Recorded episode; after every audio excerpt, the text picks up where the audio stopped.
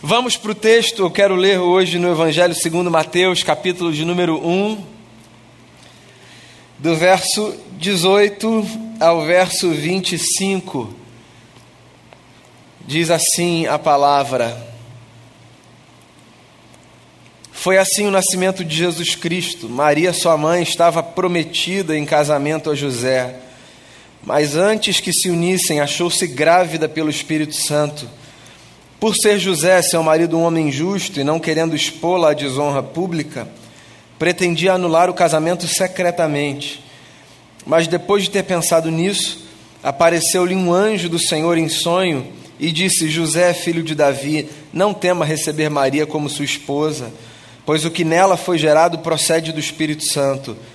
Ela dará à luz um filho e você deverá dar-lhe o nome de Jesus, porque ele salvará o seu povo dos seus pecados. Tudo isso aconteceu para que se cumprisse o que o Senhor dissera pelo profeta: A virgem ficará grávida e dará à luz um filho, e o chamarão Emanuel, que significa Deus conosco.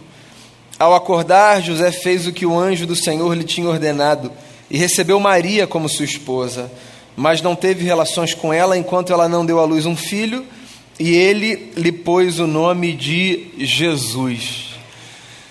Todo ano no Natal, as minhas primeiras palavras nas séries são as mesmas. O que, que, eu vou falar que eu já não tenha falado sobre essa história que até quem não participa das nossas comunidades de fé conhece?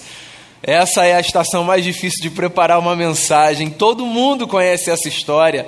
De que ótica, de que perspectiva a gente vai tentar enxergar esse texto tão antigo e que acalenta tanto o nosso coração? Eu já desisti de tentar trazer algo novo e diferente.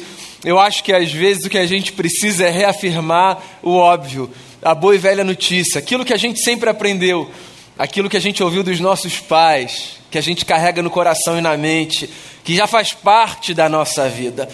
Não tem nada novo que possa ser dito sobre o Natal. Mas, ainda que não haja nada novo que possa ser dito sobre o Natal, há muitas coisas antigas que merecem ser relembradas sobre essa que é, na minha perspectiva, a mais bela história que a humanidade já conheceu. Nessas quatro semanas, eu quero propor quatro mensagens dentro de um grande tema que é de um dos verdadeiros sentidos do Natal, a ideia de que o Natal anuncia um Deus com a gente. E eu queria tomar como ponto de partida parte desse texto que eu li aqui com vocês. Essa história é a história de um sonho que um homem chamado José teve quando, visitado por um anjo, recebeu a notícia de que Maria, a mulher com quem ele estava comprometido, mas com quem não dividia a vida maritalmente ainda, se encontrava grávida de um filho que não seria um menino qualquer. O menino seria o filho de Deus tinha um nome já específico, determinado para ele. Os nomes no mundo antigo carregavam significados mais do que estética.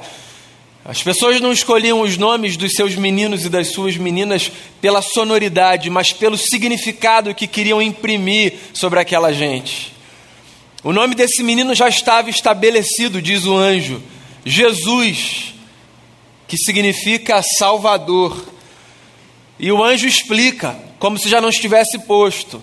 O nome será esse, porque ele salvará o seu povo dos pecados deles. Mas é interessante porque no mesmo sonho, na mesma noite, na mesma experiência, poucos segundos depois, o anjo avança e dá mais uma notícia que parece contradizer a primeira. Ele diz assim: para que se cumpra a escritura, o nome desse menino que haverá de nascer será Emanuel, que significa Deus conosco. Não é que o anjo mudou de ideia e propôs ali um nome substituto antes de registrar no cartório. É que fazia parte da realidade do mundo antigo que, em algumas circunstâncias, sobretudo personagens especiais e com uma certa projeção, fossem identificadas por nomes distintos, você conhece, por exemplo, a história de um patriarca que foi rebatizado de Jacó para Israel. Os nomes não eram a necessidade da alteração do registro de identidade, os nomes eram a indicação de que em alguns momentos aquelas figuras precisavam ser identificadas a partir daquelas ideias. Então, ao Jesus, o anjo também disse: ele deve se chamar Emanuel, que significa Deus conosco. E você sabe que essa é uma das coisas mais importantes que o Natal tem para nos trazer como lembrança? de que Deus é com a gente. Porque, amigos e amigas, a verdade é que eu sei desde que o mundo é mundo, mas parece que hoje, de forma mais intensa, a gente vive numa época de muita solidão. As pessoas são muito sozinhas, vivem muito solitárias, não têm tantos amigos quanto parecem ter. Eu tenho insistido nessa tecla aqui, mensagem sim, mensagem não. A gente tem muita conexão nessas redes das quais nós participamos. Nós estamos cercados de muitas pessoas. Nós vivemos numa cidade que não nos permite não estarmos cercados de muitas pessoas. Onde quer que você vá, numa cidade como a nossa, você encontra muita gente. Isso pode trazer a falsa sensação de que nós temos muita gente com a gente. Mas você já viveu o suficiente para saber que a gente pode ter muita gente no nosso entorno, muita gente do nosso lado, às vezes muita gente debaixo do mesmo teto, e ainda assim a gente pode viver uma experiência profunda de solidão.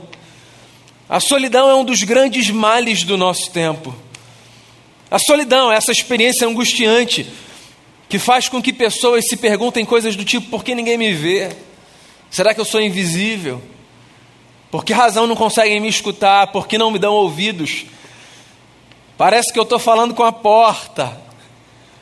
As pessoas passam por aqui e, e parece que ninguém me percebe. Essas experiências são experiências muito comuns, você sabe disso.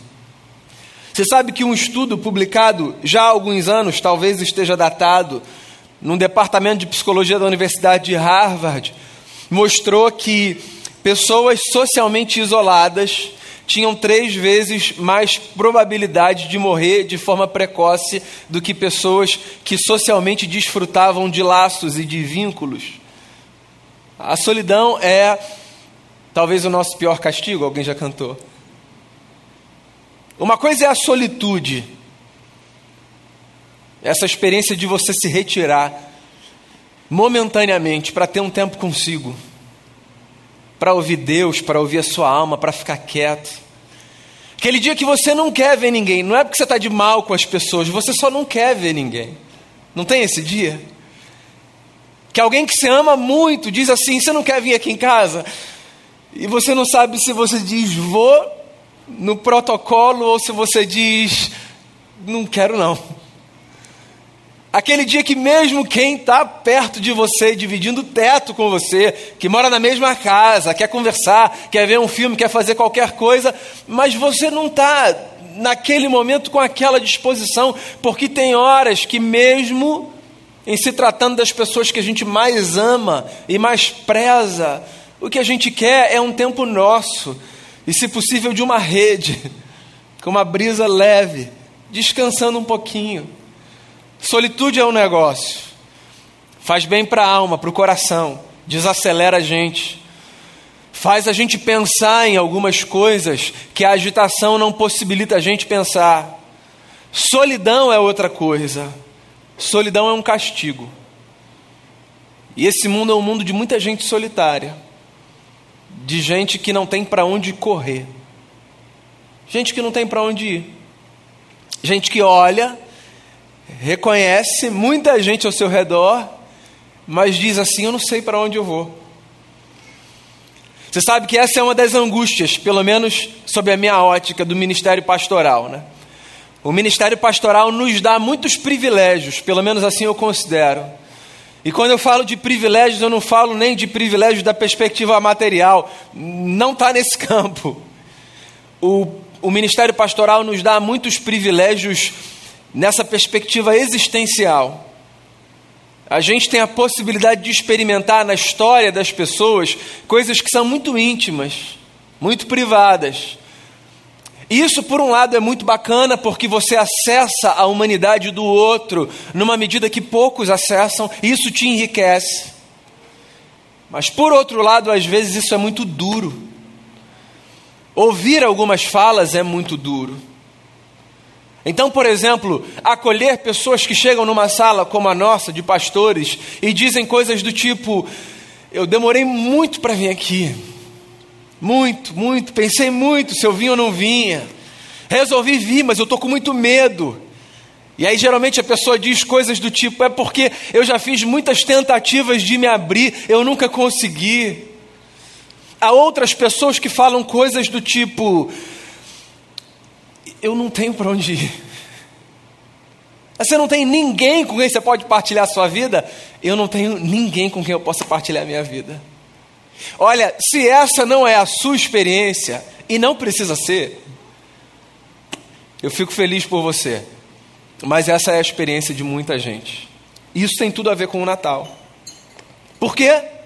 Porque o que o texto está dizendo é que nesse mundo, em que todos precisamos de companhia, todos precisamos de companhia, uma das notícias mais importantes que a gente pode receber e anunciar é a notícia de que em Deus a gente tem um companheiro para a vida. E é por isso que sempre que a gente chega nessa estação, eu me lembro de duas frases de dois autores que talvez estejam entre os meus preferidos. Um deles, o escritor russo Dostoiévski, que escreveu certa vez dizendo que existe dentro da gente um vazio que tem o tamanho de Deus. E eu acho que essa é a mais pura verdade. O ser humano carrega um vazio que tem o tamanho de Deus. E eu não sei se você consegue entender as implicações dessa fala, dessa afirmação. Se a gente tem um vazio dentro da gente que tem o tamanho de Deus, isso significa que existem experiências de solidão que não serão afastadas se buscarmos outra companhia senão a do próprio Deus. Porque é mais complexo do que eu vinha falando até aqui. Porque até agora a minha fala para você é: tem muita gente que não tem ninguém. Mas a verdade também é que tem muita gente que tem muita gente e continua se sentindo sozinha. Porque não tem a ver apenas com nós nos cercarmos de pessoas, por mais especial que isso seja, por mais importante que isso seja. Tem a ver também com nós entendermos que a nossa aproximação das pessoas, ela é, num certo sentido, nada mais do que a possibilidade de nós, em nos aproximarmos do nosso semelhante, percebermos que há uma experiência divina na existência, que deve nos apontar para cima. Os nossos encontros intra-humanos, essas aproximações que nós fazemos na vida uns dos outros, elas precisam nos lembrar de uma coisa: de que nós não fomos feitos apenas para nós mesmos. E de que também nós não fomos feitos apenas para o próximo, por quê? Porque ninguém é capaz de suprir todas as nossas necessidades, ninguém. Você pode viver um casamento maravilhoso, seus filhos podem ser maravilhosos, os seus colegas de trabalho podem ser maravilhosos, os seus amigos podem ser incríveis. Verdade ou mentira, ninguém carrega em si tudo o que a gente precisa para viver. Nós podemos estar cercados das pessoas que nós escolhemos. Se essa fosse uma possibilidade, escolhermos todas as pessoas para termos por perto, aquelas que nós desejaríamos. Ainda assim, nós provavelmente sentiríamos algum vazio na alma porque, amigos e amigas, existe um buraco dentro da gente que tem o tamanho de Deus. E é por isso que tem muita gente batendo cabeça por aí, buscando sentido no próximo, apenas no próximo, nessa dimensão puramente imanente, sabe? Tem que estar aqui e preciso estar aqui. Ou eu encontro sentido nisso aqui, ou nada mais faz sentido. Não, não, calma. São dois movimentos. Busque sentido nas suas relações, busque sentido entre os seus amigos, na sua família, entre os seus pares. Mas não se esqueça, existe algo maior de que nós precisamos, existe algo a mais. que nós precisamos experimentar esse algo que é intangível, que é inexplicável, que está para além das nossas palavras, mas que um dia na história resolveu tomar forma para nos dar a dimensão exata do buraco que tinha dentro da gente. O buraco que há dentro de cada um de nós tem o tamanho de Jesus Cristo de Nazaré, o Deus que se fez homem, para nos lembrar, Ele está conosco, Ele pode estar conosco, Ele sempre está conosco. Há um vazio no homem que tem o tamanho de Deus. Tem uma outra fala que eu gosto muito, de outro dos meus escritores favoritos, Agostinho de Hipona, bispo do quarto século. Agostinho disse assim numa das suas obras: Fizeste-nos para ti, Senhor, e o nosso coração não encontrará descanso enquanto não repousar em ti. A gente foi feito para Deus, não apenas por Deus, para Deus. A gente foi feito para viver com Ele, a gente foi feito para perceber a presença dEle na vida. Acontece que isso não é das coisas mais simples, porque Deus é Espírito, e é muito mais fácil a gente ver que a gente precisa do próximo que a gente consegue enxergar e tocar, do que a gente ver que a gente precisa de alguma outra coisa que a gente não consegue perceber com os nossos olhos. Então, por exemplo, quando eu estou, por alguma razão, por viagem ou por qualquer motivo distante da Denise, do Lucas e do Felipe, é muito nítido para mim como eu preciso deles. Fui feito para eles, Senhor. Eles são um presente que o Senhor me deu. Eu não quero ficar longe deles. Eu quero voltar logo para casa. Porque eu preciso deles. Eles estão ali, é fácil ver. Mas e quando a gente está falando dessas outras necessidades que não são perceptíveis aos olhos? Mais uma razão pela qual tem muita gente batendo cabeça por aí, correndo para um lado e para o outro, buscando sentido para a vida tem algo mais, precisa ter algo mais. Algo que está para além daquilo que os nossos olhos são capazes de perceber e que as nossas palavras são capazes de explicar. Existe um sentido na vida que a gente só encontra quando a gente resolve descansar nos braços de um Deus que, mesmo não sendo visto a olhos nus, nos segura de uma tal forma que a gente pode afirmar com toda a convicção: eu sei, Ele está aqui. Verdade ou mentira? Não foi sem motivo que na hora do louvor o Ronaldo, pastoralmente e gentilmente, se dirigiu ao Carlos, dizendo: Que bom que você está aqui. Por quê? Porque há momentos na vida, nas nossas lutas, verdade ou não, meu amigo, que a gente tem tudo para achar que Ele não está mas alguma coisa pela experiência que a gente vive, visceral e profunda, de saber que Ele está do nosso lado, alguma coisa faz com que a gente diga, tão certo quanto o sol, que voltará a brilhar amanhã, Ele está aqui. Tão certo quanto o ar que eu respiro, Ele está aqui. Tão certo quanto eu posso perceber as lutas que eu vivo, Ele está aqui.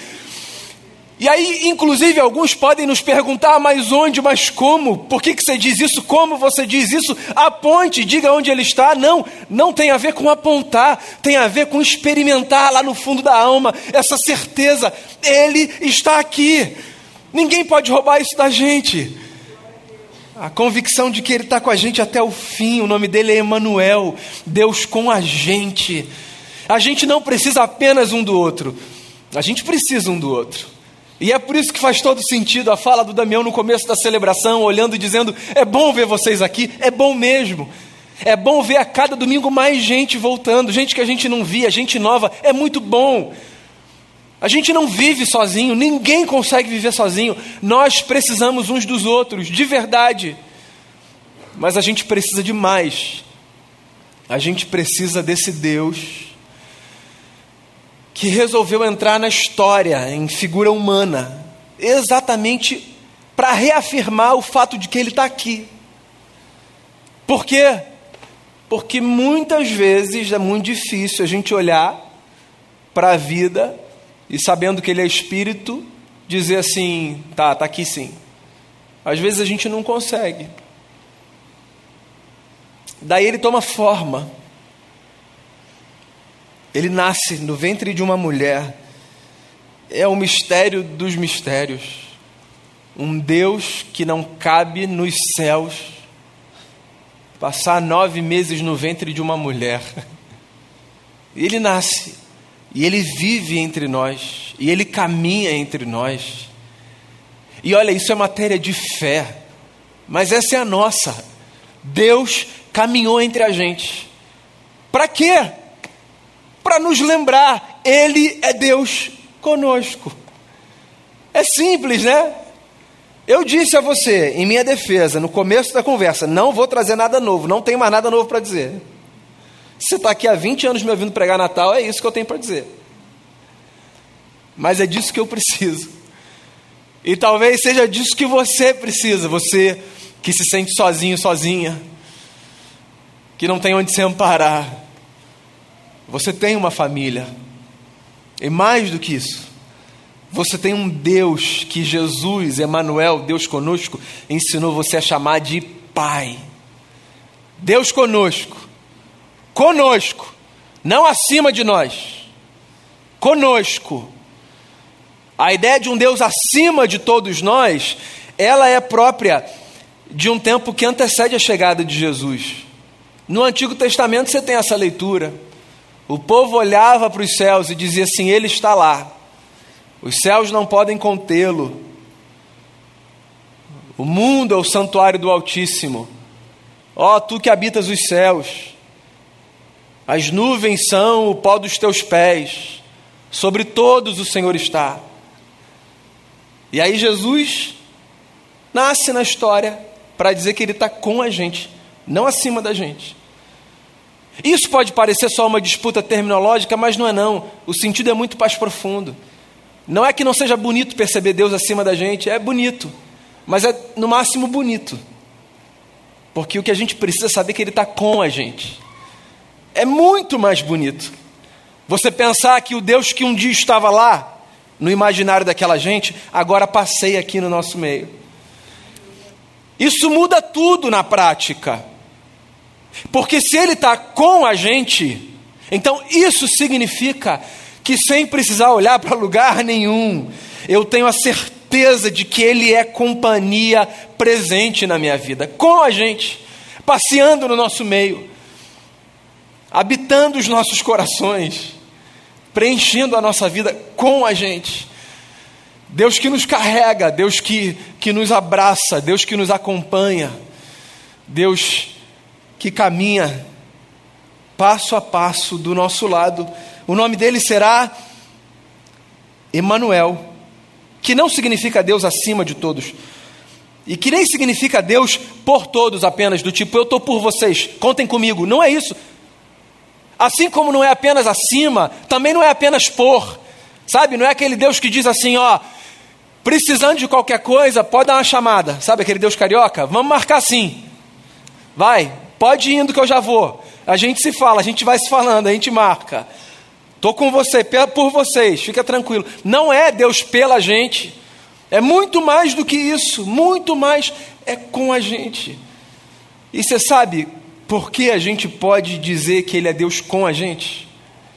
Não é porque Ele disse, ainda que isso bastasse, é porque Ele se fez um de nós. É Deus com a gente porque é Deus que se fez homem com a gente que veio experimentar a vida que a gente experimenta, que veio se limitar no espaço como a gente é limitado, que veio experimentar as dores que a gente experimenta. Emanuel, um Deus que está com a gente, entre nós caminhou, entre nós viveu.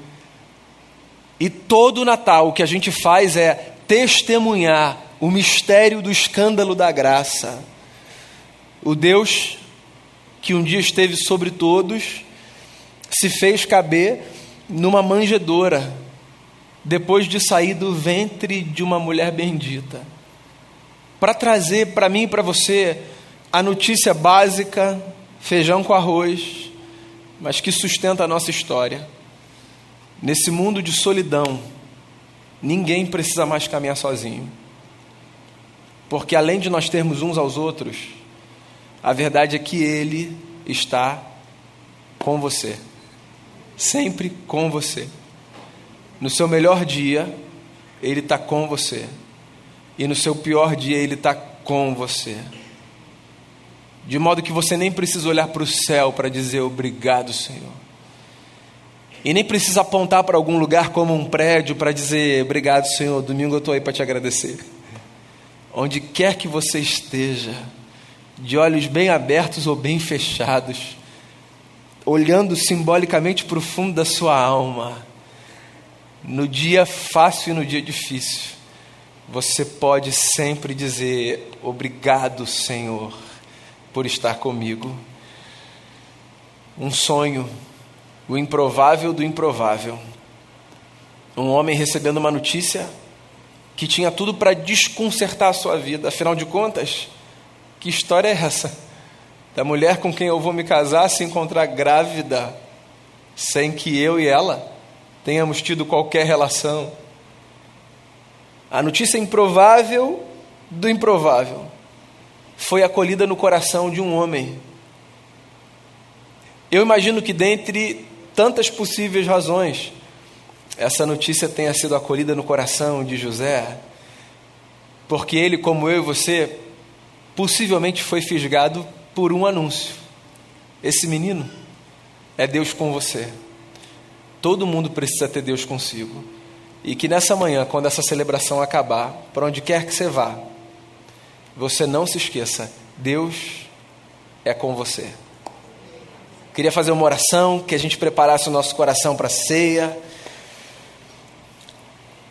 Queria que você fizesse uma oração aí.